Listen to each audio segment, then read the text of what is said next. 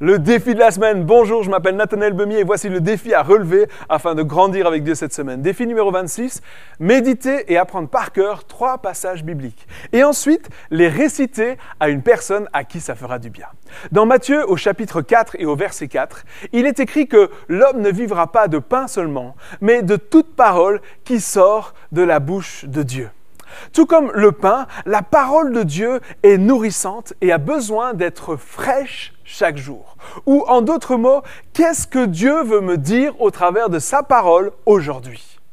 Alors aujourd'hui, je vais ouvrir ma Bible et je vais la lire en m'attendant à ce que Dieu me parle. Ensuite, je vais méditer et apprendre par cœur le passage qui m'a parlé dans sa parole afin d'être réellement nourri par la parole de Dieu. Et je prie pour que durant cette semaine, vous puissiez puiser dans sa parole les forces dont vous avez besoin pour votre marche avec lui, afin que plus jamais vous ne sautiez un repas divin. N'hésitez pas à inviter des amis à relever ces défis et partager ce que vous vivez afin d'encourager d'autres à les relever également. À la semaine prochaine.